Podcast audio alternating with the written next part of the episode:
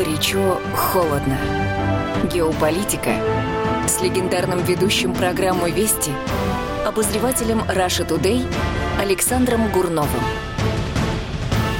Здравствуйте, дорогие друзья. Это Александр Гурнов. С вами, как обычно, по вторникам в это время мы э, начинаем с вами разговор о том, э, что эта неделя нам принесла, что еще принесет, и чего ждать в ближайшие, в ближайшие дни. А, ну, э, если брать события недели, которые уже состоялось, и, возможно, это важнейшее событие этой недели, э, станет через какое-то время, да, может быть, через многие годы, это отмена Олимпиады. Все решено, что игры э, в Японии отменяются. Раньше, если я правильно помню, такого не было, чтобы из-за болезни, из-за вот такой вот, из-за эпидемии отменялись игры. Было дело, когда отменяли из-за войны, вот. Э, а я помню, как-то, по-моему, отменяли в том же Токио, переносили, по-моему, на какое-то время. Очень была сильная жара, по-моему, если я не ошибаюсь, также в Токио было. Но чтобы по эпидемии, это впервые. Вот такое произошло на год. То есть все переносится на год. Я считаю, решение это правильное. Ну, во-первых, потому что практически никакие соревнования сегодня не проводятся, а это означает, что ну, как будут готовиться спортсмены, как отборочные соревнования, как будут формироваться вообще команды, ну и, и, и прочее, и прочее. Это, это, э, это совершенно вот. А второе, я, честно говоря, рад, что отменили, потому что они собирались практически без нас проводить. Без нашего флага, без нашего гимна, с какими-то левыми, значит, э, непонятно регалиями должны были ехать наши спортсмены, которым нельзя даже было назвать себя русскими. Я считаю, что без нас, без, без России, представленной в полном объеме достойно, Олимпиада – это не Олимпиада. Вот чемпионат мира по гольфу или какую-нибудь там, э, не знаю, Олимпиаду по, по, по этому самому, по бейсболу, пожалуйста, проводите без нас. А Олимпиада без нас не Олимпиада. Так что я очень рад, что у Баха и прочих э, деятелей Международного олимпийского движения будет еще год на то, чтобы подумать. Вот, и надеюсь, что через год в Токио все-таки мы поднимем наш флаг. Это было событие недели. М-м, анекдот недели. Ой, анекдот недели, конечно, э, великолепный. Мне мне э, прислал мой товарищ. Анекдот такой, слушайте. Значит, а, причем это, я так понимаю, это шутка, шутка израильских врачей-психиатров. Э, Обращение к населению. Дорогие друзья, тот факт, что вы находитесь в карантине, и вы разговариваете с декоративными растениями в вашем доме, это нормальное явление. Не нужно звонить к нам по этому поводу. Профессиональную помощь следует искать только в тех случаях, когда растения начнут вам отвечать. Спасибо за понимание. Ваши измученные врачи. Вот, это вот э, такая вот шутка израильских врачей. Ну, на самом деле, не откажешь, конечно, им э, в, чувстве, в чувстве юмора. И еще одна, кстати, неплохая, тоже уже наша профессиональная шутка. На этой неделе я ее услышал, что там один читатель другому говорит, ну, ты знаешь, я сейчас целыми днями по телевизору слушаю вот вирусологов, что они говорят, э, значит, вирусологи про вот это COVID-19, вот, а тот ему, слушай, говорит, а что за вирусологи такие, откуда столько вирусологов-то? Ну, это вчерашние, которые были политологи, вот, они теперь все стали вирусологами. А вот это тоже забавная, забавная, как мне кажется, э, такая и злая такая шутка. Вот. И меня, честно говоря, тоже удивляет количество вирусологов, которые появились. Сейчас все все знают про вирус, только про него и говорят. Вот. Ну, это что поделать. Такая, такая, такая жизнь, это, на это есть спрос, поэтому, естественно, это и предлагается. Хотя я советую все-таки вам не, дорогие друзья, не слишком не слишком э, поддаваться влиянию вот тех вот настроений и тех фактов, да, которые высказывают люди, в общем, ну, с сомнительной репутацией в области медицины. Все-таки давайте, давайте все-таки будем исходить из того, что врачи, врачи серьезные э, должны делиться своим мнением по поводу того, что происходит и как там себя вести, а не люди, которые прочли э, в Википедии о том, что такое вирус вообще. Только вчера узнали слово, слово коронавирус. Да? Хорошо, ладно. Ну, бог с ним.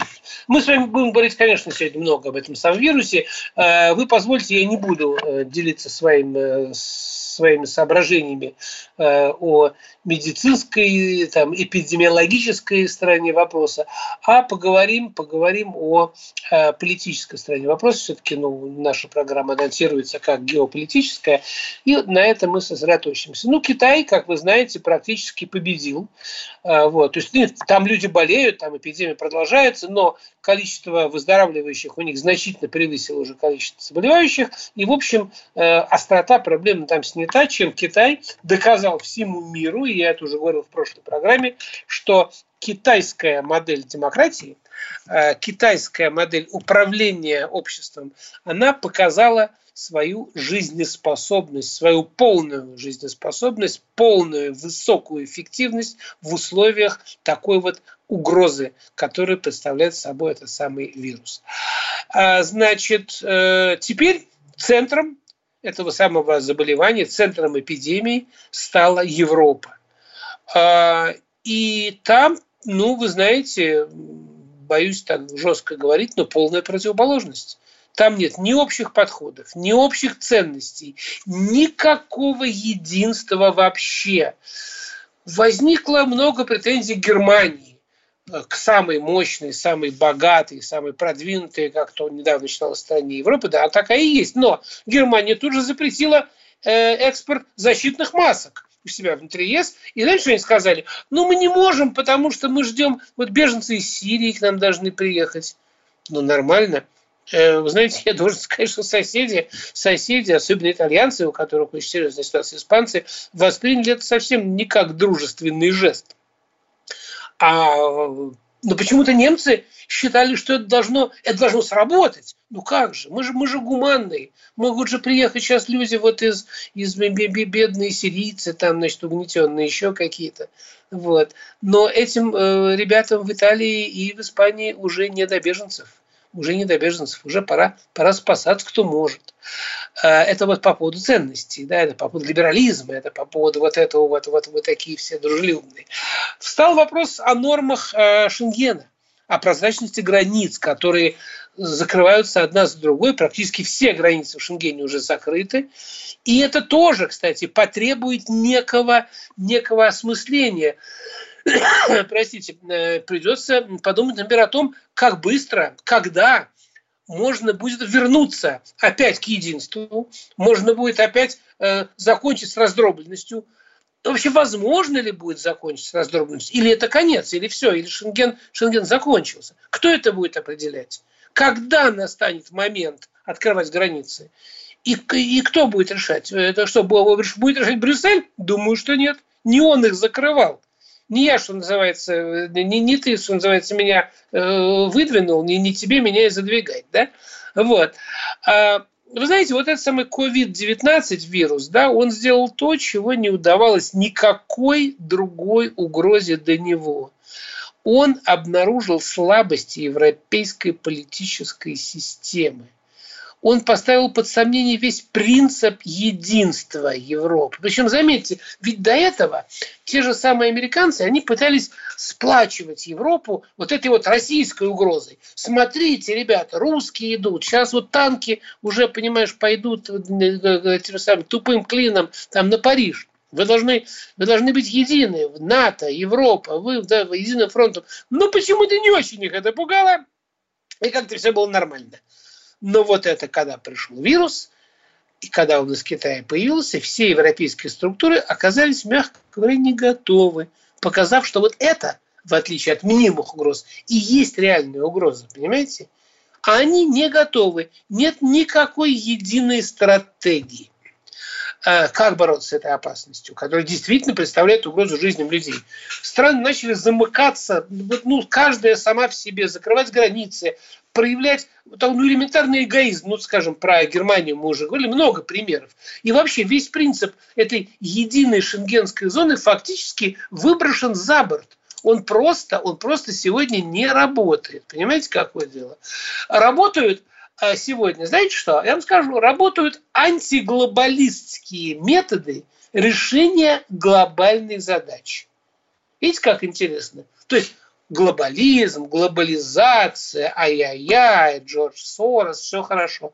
Но как только возникла действительно глобальная проблема, как только понадобилось э, решать задачи мирового, э, мирового масштаба, работают только антиглобалистские методы. Значит так, закрыли границы, сами по себе, надеемся только на себя, вы там как хотите, мы вводим войска, вы там как хотите, мы выводим полицию, вы там давайте сами по себе, мы это.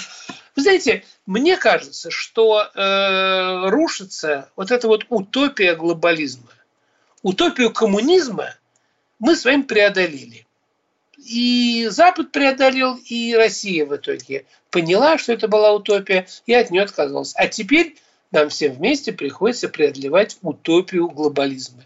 И Западу, и их глобалистам, и нашим, так называемым, либералам, потому что я сам либерал, но то, что нас называют либералами, это не то. Это, это, это, это вот эти вот, которые считают, что вот так правильно. Да? Вот. Э, и вот это сейчас нужно преодолеть. Э, но в то же самое время нужно понять, альтернатива какая? Опять каждый сам по себе? Об этом нужно подумать, мы поговорим об этом, но сейчас нужно прерваться на минутку на рекламу. Горячо, холодно. Георгий Бофт. Политолог, журналист, магистр Колумбийского университета, обладатель премии «Золотое перо России» и ведущий радио «Комсомольская правда» авторскую программу Георгия Георгиевича «Бофт знает». Слушайте каждый четверг в 17.00 по московскому времени. А что такое деньги по сравнению с большой геополитикой? Мы денег тут не считаем.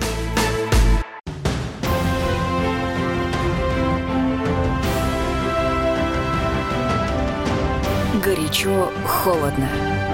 Геополитика с легендарным ведущим программы «Вести» обозревателем Russia Today Александром Гурновым.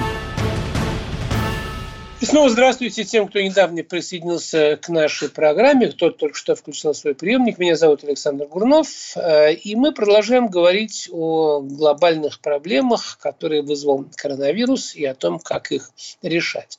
А когда я говорю о проблемах, которые есть на Западе, нет, у нас тоже есть проблемы, это правда скажем, первая наша проблема, и мы, кстати, с вами в этой программе первыми стали говорить об этой проблеме.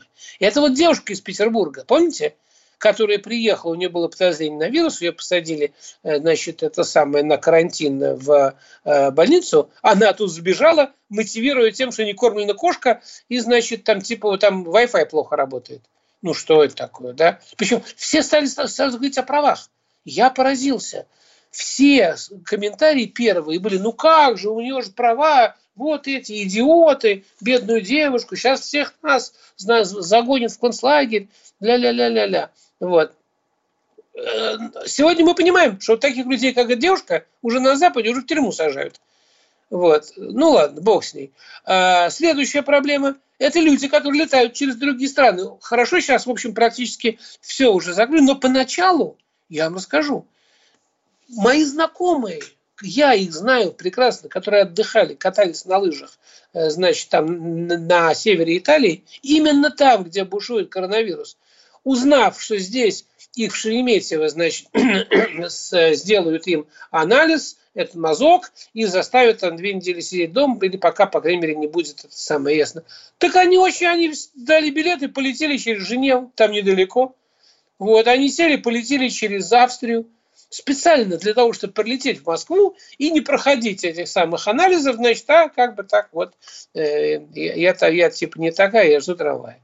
Ну, э, ребят, ну, ну, ну, ну, ну как вот такая безответственность, а? Тут вот я слышал по, какой-то передаче, на днях ругали олигархов, вот там идиоты накупили себе этих самых аппаратов, значит, ну хорошо, что накупили этих аппаратов по искусственному этому вентиляции легких, ну на здоровье на здоровье деньги девать некуда, сейчас закончится эпидемия, они их в больницу сдадут, хотя бы будут лишние аппараты. Вот. Но вот эти вот люди, что Собянин сегодня сказал, там за, за 10 дней в Россию вернулся миллион человек. Миллион. И если представить себе, что хотя бы часть из них, вот это такие вот хитрозадые, как мы их называем, да, простите за выражение, которые были в Италии вот, или во Франции, а возвращались окольными путями, вот, чтобы, чтобы не мерить температуру в Шереметьево. Ну и что? Это, это очень плохо. И это наша проблема. Но, но это компенсируется тем, что у нас есть мобилизационная медицина. Как не пытались убить нашу систему, но эта медицина, как она называется, медицина катастроф или как-то, она существует, слава богу, понимаете? И она работает. Вы посмотрите на цифры. На цифры у них, на цифры у нас, да? А у них нету. У них нету медицины такой вообще в принципе, понимаете? что у них происходит, я вообще не понимаю. Когда вот они все до, до чего они додумались там на Западе, это вот э, локтями здороваться, локоть об локоть.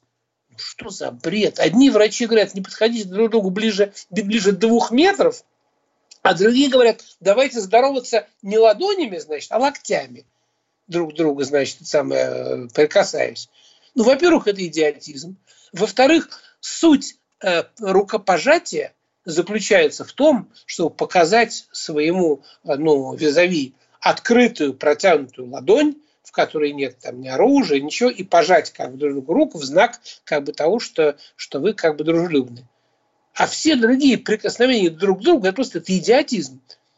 Тут какие-то футболисты вроде бы скажут, что ногами можно тоже там друг друга трогать. Ну, что это такое? С масками, с теми же самыми. Смотрите, включаю телевизор – все говорят, врачи выходят серьезно, вы знаете, маски нужны тем, кто болен. Если вы э, подозреваете, что у вас может быть там этот самый вирус, то лучше носить маску. Если у вас такого, такого опасения, не носите маску. Потому что маска только может помешать. Там под маской создается влажная среда, в которой размножается этот самый вирус еще больше, когда вы в нее дышите, понимаете? А получить от, от э, воздушно-капельным путем можно на глаза, там, на ухо, на что угодно, прикоснувшись, там, вытерев слезу там, с глаза, понимаете? Поэтому уж если носить маску, нужно носить, вот как видели, Путин сегодня ходил в эту в больницу, да, в, в костюме, в очках, там, типа в противогазе. Вот такая маска – помогает. Это называется медицинская это маска защиты. А маска, это марлевая повязка на нос, не, не поможет. Одни говорят да, другие говорят нет. Вы знаете, э, у меня такое э, вот твердое еще раз возникает убеждение, что, конечно, медицина – это не наука. Это искусство, это профессия, это ремесло, это шаманство, это волшебство, но это никак не наука. Но не могут одни врачи говорить, что маска помогает, а другие, что маска не помогает. А одни врачи говорят, коронавирус закончится через месяц, другие, а он продлится там год. Понимаете? Ну как так может быть? Вот есть наука там, математика. Дважды два – четыре. Все. Нет, есть там один Лобачевский, который утверждает, что там э, параллельные линии, они когда-нибудь пересекутся. Но он один такой, да. А все остальные миллионы, у них там э, трижды три – девять, да. Там угол падения равен углу отражения. Это вот наука. А что это за наука, когда ты, ты соберешь вместе там 20 врачей, задашь, задашь им простой вопрос и получишь 20 разных ответов. Ну, это, ну, то есть, я не хочу обидеть врачей. Я, кстати, я, я восхищен тем, какое, какую потрясающую работу делают сегодня врачи. Я восхищен их самоотверженностью. Я впервые для себя с удивлением узнал, что оказывается, десятки, если не сотни наших врачей ездят работать куда угодно, на Эболу, в этот в Китай на все эти вирусы, там еще куда-то. Они ездят, они помогают людям, они на, на, на этот самый, на верблюжий грипп ездили десятки наших врачей, помогали арабам, значит, бороться с этим самым вирусом. Ну, молодцы, молодцы. Но вот то, что до сих пор, э, до сих пор нету э, четких вот данных, понятий, критериев вот этих в медицине, это, конечно, меня заставляет по-другому взглянуть вот, на медицину. И еще раз убеждает в том, что, вы знаете, бабушка моя, она лучше, конечно, знала, как нас э, лечить сестрой, когда мы были маленькие, чем э, этот самый районный доктор. Вот сто процентов лучше. Потому что ей было 80 лет, у нее был опыт. Вот, и он был, он был гораздо важнее, чем то, чему научили вчерашнего студента там за шесть прошедших лет в институте. Ну, хорошо, бог с ним, не обижайтесь на меня, врачи, я на самом деле перед вами просто снимаю шляпу. А мое мнение – это мое частное мнение. И еще одна важная вещь, которую я говорил на прошлой неделе, и еще раз хочу повторить, что вот наблюдение за этим вирусом с точки зрения вот с политической говорит, э, заставляет меня сделать вывод, что насколько важен сегодня в мире Китай. Смотрите, Китай чихнул, Китай чихнул практически. Не было трагедии. Просто в одном городе, в одной провинции, там народ заболел, да? Посмотрите, население Китая, это вообще капля. И один китайский чих сдул всю европейскую демократию, всю эту шелуху цивилизации с мира сдул. Посмотрите, посмотрите видео из США, где люди дерутся до кровянки, там за какую-то туалетную бумагу, за какие-то шпроты там в магазине, за консервы. Видели эту картинку, да? Это ужас. Что происходит? Господа, господа, вы звери. Вы звери, господа. Помните замечательный фильм «Раба любви»? Последние, последние слова, по-моему, если я не ошибаюсь, в этом фильме. Вот. Э, ну, что еще хочу сказать? Э, хочу вам сказать, что э, по поводу шелухи цивилизации и прочего, я, я, я готов аргументировать. Смотрите, что происходит в Европе глава Еврокомиссии. Очень милая женщина Урсула, Урсула фон дер Ляйен, да, ее зовут. Она недавно э, сказала, что вот, значит, Европейский парламент, он, значит, вот Еврокомиссия э, выступила с инвестиционной инициативой по реагированию на коронавирус. Ну, наконец-то, гора родила мышь. У них есть инициатива по инвестированию. Значит, страны ЕС получат 37 миллиардов евро для борьбы с пандемией и поддержания экономической стабильности, которую подорвал значит, самый вирус. Да? Ну, смотрите, 37 миллиардов. Вы все смотрите новости. Причем объективно, ну, это же ну, в России здесь, мы же не, не, не это самое, мы не, не никого никуда не это самое, не э, поднимаем или не опускаем. Всем понятно. Италия, Франция, Испания, да, ничего подобного. Самую большую сумму, почти 7,5 миллиардов – получит Польша. Вторая после Польши – Венгрия. В Венгрии вообще один человек умер. Причем умер человек, по вчера. А эту инициативу, с этой инициативой э, фон дер Ляйен выступил уже три, три дня назад. Да? А Италия, которая молит о помощи, которая гибнет вообще, экономика падает, люди мрут как мухи, простите за выражение. Евробюрократы предлагают всего два. Полякам восемь почти, а этим два ну, ну, с политической точки зрения, вот это вот решение брюссельских бюрократов, это какой-то просто заведомый бред, господа. Ну, как это можно? Ну, как? Ну, вот, вот, вот у меня такое в голове не укладывается, да? Ну, вот, понимаете, ну, ну, ну, вот в новостях одно, а у них в головах совсем другое. О чем думают эти люди, которых никто не выбирал? Может, дело в том, что среди них есть там Дональд Туск, из Польши, а итальянца нет там в этой самой европейских чиновников. Мы сейчас прервемся, новости и продолжим. Горячо, холодно. Как дела, Россия? Ватсап-страна! Это то, что обсуждается и то, что волнует. Это ваши сообщения в прямом эфире, в том числе и голосовые. Каждый день с 11 до 15 часов с Михаилом Антоновым. Эфир открыт для всех. Включайтесь. Радио «Комсомольская правда». Радио про настоящее.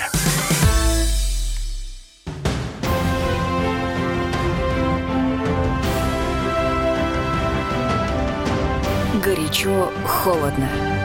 Геополитика с легендарным ведущим программы «Вести» обозревателем Russia Today Александром Гурновым.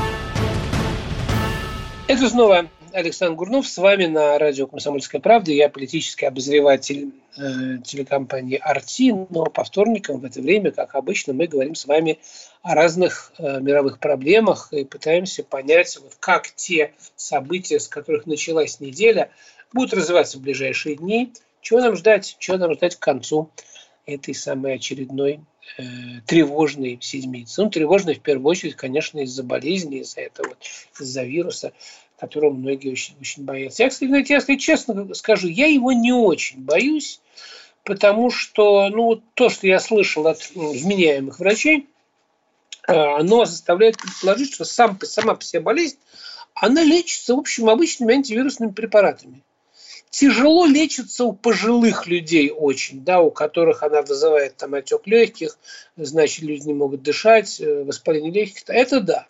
Вот. У, у молодежи легко, у людей среднего возраста как чуть сложнее, но лечится. Понимаете, ведь ищут, ищут сейчас не лекарства, лекарства есть ищут э, этот самый, ну, вакцину, которую можно, можно вколоть, и будет иммунитет. Да? А опасность заключается, мне объяснили в чем. Опасность в том, что это как в банке. Если все люди вдруг пойдут, снимут свои вклады, банк лопнет. Так же здесь. Просто боятся, что будет как в Италии, где из-за их раздолбайства, надо называть вещи своими именами, да, из-за их раздолбайства, у них создалась система, при которой ситуация, при которой единовременно заболело огромное количество людей. Вот. А в Италии, как вы знаете, у них старики живут в семье, они, они, у них, они живут большими семьями, поэтому вирус передается от детей к родителям, к старикам и так далее. И и страна просто не справилась, у них тупо не хватило таблеток, коек, аппаратов по вентиляции легких и так далее. Вот этого все и боятся. Поэтому вот все усилия, скажем, там наши, российские, заключаются не в том, что люди не будут болеть. Будут, каждый год болеют гриппом люди и, и болеют, и будут болеть каждый год. Но чтобы не было вот такой вспышки, понимаете, когда вдруг вдруг окажется, что э, не хватает места в больнице. Вот, вот он очень заразный, он очень быстро и легко передается. В этом вот главная опасность этого вируса. А не в том, что это какая-то такая, понимаете, ох, такая прямо кара небесная. Хотя, как знать. Как знать. Не будем спорить с теми, кто верит в то, что это наказание человечеству. Вера, такое понятие, с которым спорить нельзя. Вот, э, вернемся, вернемся к этому бреду брюссельских бюрократов. Понимаете, вот эти вот, э, я говорил, да, что, э, напомню, что они собираются выделять помощь огромную Венгрии, огромную еще больше Польши, а Италии всего, значит, там всего 2, 2 с небольшим миллиарда. Почему? Да потому что, потому что Италия, видимо, не пролоббировала. А, вы, а Италия, вы же знаете, Италия страна, которая там вслед за Грецией, следующая там в очереди на дефолт. У них очень сложное экономическое положение. У них сейчас очень сложное положение, самое сложное в мире сегодня с этим, с болезнью. Нет, всем наплевать. Да потому что в, Брю- в Брюсселе сидят люди, которых никто не выбирал. Сидят люди, которым наплевать. Там Урсула фон дер Ляйен. Что она понимает про то, как, жив, как живет итальянская семья? Что она знает о том, как шотландцам ловить свой этот самый лосось? О чем она может э, говорить с португалами, которые выращивают там у себя оливки, да? Не, может быть, она что-то в этом и понимает. Но почему эти люди решают за всех вот этих вот э, тысячи, за миллионов людей, как им жить и что им делать? Не знаю, не знаю. Вероятно, для понимания ситуации ну, не нужно копать слишком глубоко. Э, понимаете, ведь инвестиционная инициатива по реагированию на этот коронавирус, она финансируется из э, средств вот, э, политики, э, так, называемых средств, которые выделены для так называемой, по-английски называется cohesion, да, на, на, политика кохезии, у нас ее так почему-то называют. Эта политика направлена на выравнивание экономического развития в разных странах ЕС. Они хотят всех подравнять, поэтому бедным больше, да, их надо подтягивать, богатым меньше. Поэтому главными э, выгодополучателями, естественно, Венгрия, Словакия, Румыния несчастная, Литва, Латвия, вот, э, в которых уже население не осталось, они все, вся Литвы, Латвии, Эстонии, там, там они оттуда все уехали. Все это у них 50-60% населения уже давно стали англичанами, немцами, французами, ну, фактически живут там, работают, да, а там остались одни старики. Вот их они теперь будут поддерживать, да, а в обмен там, значит, самые базы свои размещать. А самые большие суммы, традиционно, конечно, получает Польша, ну а как же? Это, это самый как бы форпост борьбы с коммунизмом. Они, правда, ну, начинают сейчас понимать, что бороться надо не с коммунизмом, а с болезнями. Ну ладно. А по поводу выравнивания, знаете, если вы хотите узнать, чем грозит выравнивание, что такое равенство, да, и вообще к чему оно может привести, вот это тупое совершенно равенство. Бабушка моя говорила, Господь в лесу деревьев не уравнял, говорила моя бабушка. Я уже второй раз ее вспоминаю, но она была умнейший, умнейший человек. Вот. Так вот, про равенство. Почитайте Курта Ванигута. Э, небольшой рассказ, называется 2081. Да?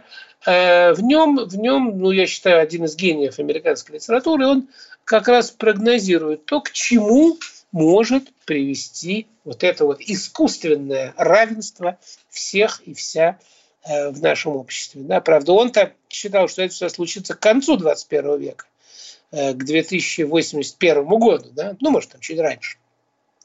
Вот, но уже видно, что уже сегодня, уже сегодня вот это вот э, желание, э, желание всех уравнять, шариков, помните, все поделить. Вот, вот, вот, очень похоже на то, что происходит сегодня на Западе. И к чему это может привести? к чему это уже приводит. А у Ванигута, почитайте, кому лень читать, кто разучился, да, кино есть, сказать, неплохое американское кино, коротенькое, оно, она короткометражка, она что-то минут 20 или 25. Очень, очень художественный, красивый, но короткометражный фильм. Посмотрите. Вот, э, возвращаемся к Есовской ерунде. Короче, вот это вот э, разделение денег, значит, все э, Польши с, с этой самой, с Венгрией, а итальянцам шиш с маслом, ну, фактически, это, вы знаете, это управленческое решение запредельного уровня глупости. Демонстрация такой, знаете, фатальной беспомощности Евросоюза в условиях кризиса. Да? Вот. Э, я это говорю как бы, ну, с грустью. И я не, не, не подозреваю абсолютно всех людей в идиотизме, которые там сидят. Но просто сама идея, идея вот такого вот управления странами, такого управления людьми, социумами, которое выбрала Европа, и вот этот вот уровень, этот уровень интеграции, он показал свою нежизнеспособность. Выгодность, да, вот этим корпорациям, да, да, конечно, политикам, но в целом нет. М-м. И повторяю, китайский вариант, китайская модель управления обществом сегодня показывает себя как более жизнеспособная. Наша, надеюсь, тоже покажет свою большую жизнеспособность. При всех минусах готов о них говорить. Их много. Но сегодня нужно говорить о плюсах. Сегодня нужно надеяться нам с вами на плюсы, что наши плюсы позволят нам легче пережить это, э, это наваждение, которое есть. Ну вот. Поэтому, э, заканчивая с Европой, я, знаете, боюсь как бы за Брекзитом, за английским, э, после такого вот предательства европейской солидарности не последовал и, та, и, и, и, и, и Италэкзит, или как он там, Италэкзит, да? Вот. Правда? Нет, правда. На самом деле. И хотя Рим пока молчит, официальный Рим, но рано или поздно, я думаю, итальянцы обязательно припомнят Евросоюзу этот самый плевок практически в лицо. Да? Припомнят точно. А вот запомнят ли тех, кто помогал? Запомнит ли Китай, который первый пришел на помощь итальянцам с, огромной, с огромной помощью? Запомнит ли наших? Не знаю, большой вопрос. Ведь, э, помните, на прошлой неделе я говорил, Италии, кроме Китая, никто не помог. Я это сказал, это действительно было так, но за э, то время, что мы с вами не виделись, список тех, кто помогает, пополнился. В Итальянскую республику прилетела партия российских медиков, прилетели военные самолеты э, помогать. Мы привезли оборудование, привезли людей, готовы и уже начали им помогать. И это, заметьте, для страны мы помогаем стране, которая поддерживает антироссийские санкции, да? А мы им помогаем. Почему? Потому что мы русские. Знаете, помните, это он русский, это все объясняет. Да, просто потому что мы русские. Вот мы так себя ведем иногда, очень часто. Да? А, и должен сказать, что итальянцы уже оценили это и на государственном уровне, и люди, потому что они говорят сегодня в Италии, я разговаривал с людьми, они говорят и пишут о том, что, смотрите, Европейский Союз с мнимой солидарностью, НАТО, которая все, что смогла сделать, это прислать 30 тысяч солдат э, американских, без масок, кстати, которые приехали на учение НАТО, это Defender Europe называется, защит, защитник Европы. Угу. Вот. И все. А наши привезли маски. Кстати, НАТО, вы знаете, что не пустил наши самолеты? Что наши, поскольку были военные самолеты, нужно, да, это были военные самолеты э, транспортные, которые везли гуманитарную помощь в страну НАТО. Так вот, натовцы послали наши самолеты в облет. Они летели огромным крюком через юг, туда вот залетели, залетали уже в Италию со стороны моря, там, с стороны Африки. Можете себе представить? Вот так вот. Вот вам как натовская солидарность работает. Да? А, еще несколько слов у меня об этом есть, о том, что происходит в Италии, но мы сейчас обязаны еще раз прерваться, и затем финальная часть программы еще 10 минут. Горячо, холодно. Политика. В режиме телемоста президент России пообщается с главами регионов и муниципальных Экономика. Про налогообложение сказали, про снижающиеся доходы населения сказали. Аналитика. Терактом был выгоден, необходим и использован. Наука. ООН провозгласила 2019 годом периодической таблицы. Жизнь. Это программа «Дежавю», программа о воспоминаниях. Радио «Комсомольская правда». Слушает вся страна.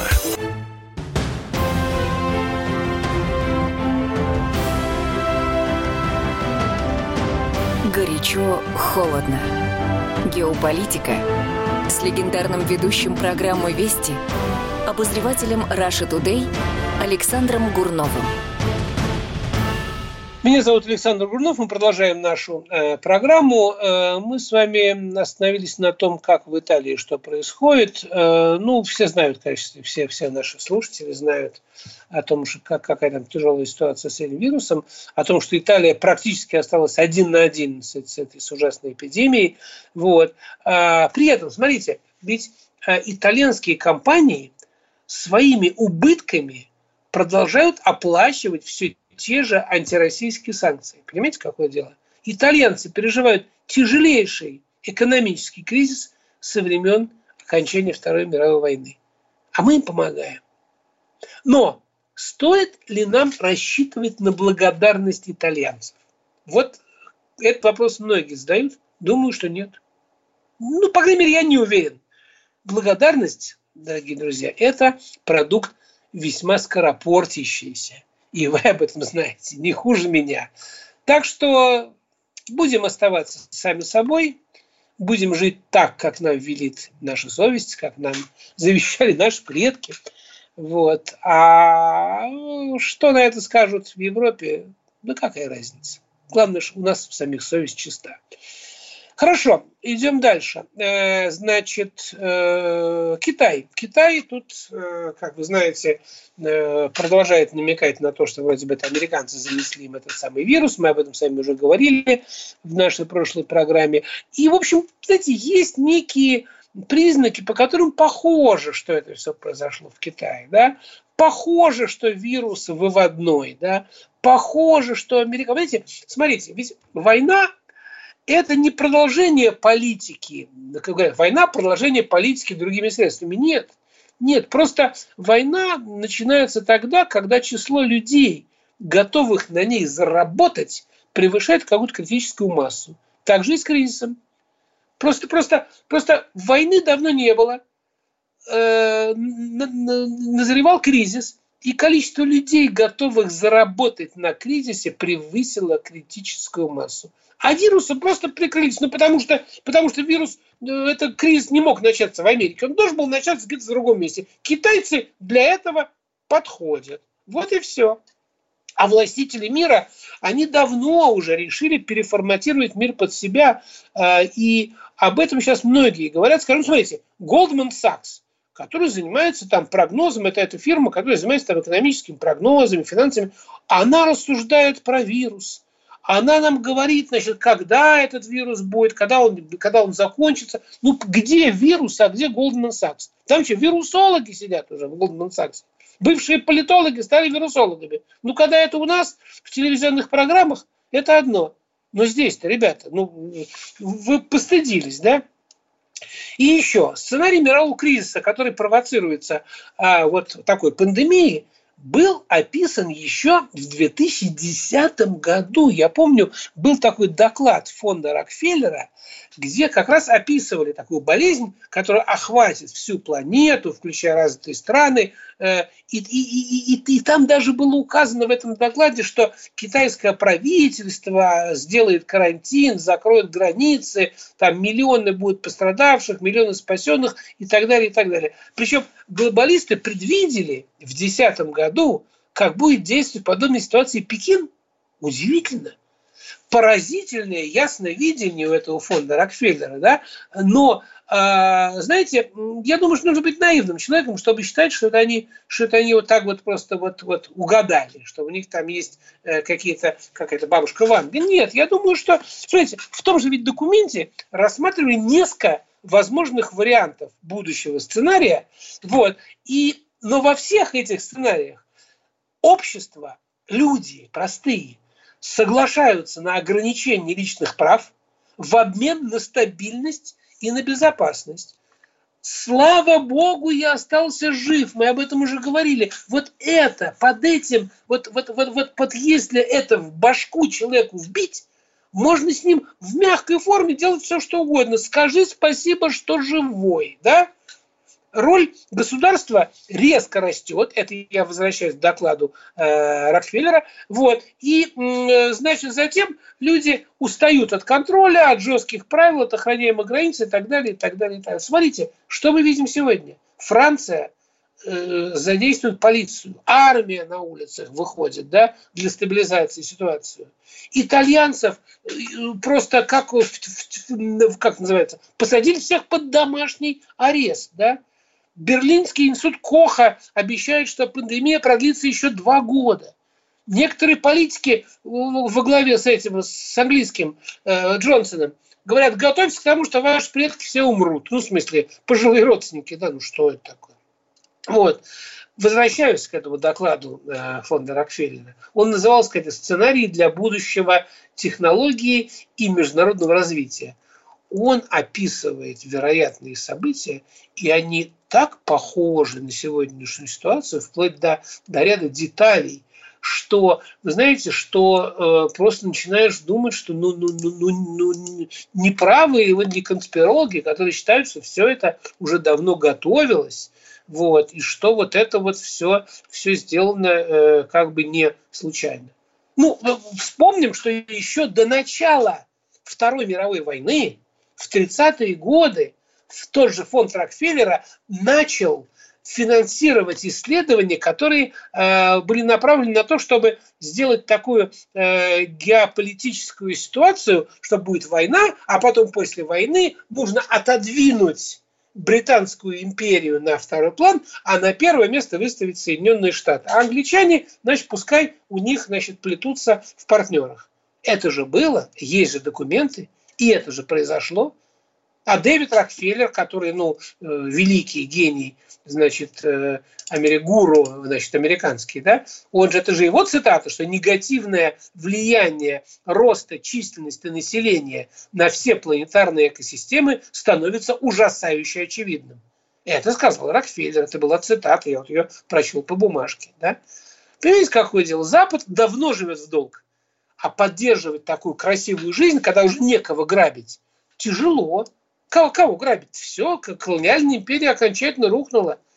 Ресурсы практически исчерпаны, и пора встряхнуть планету. Не было давно войны.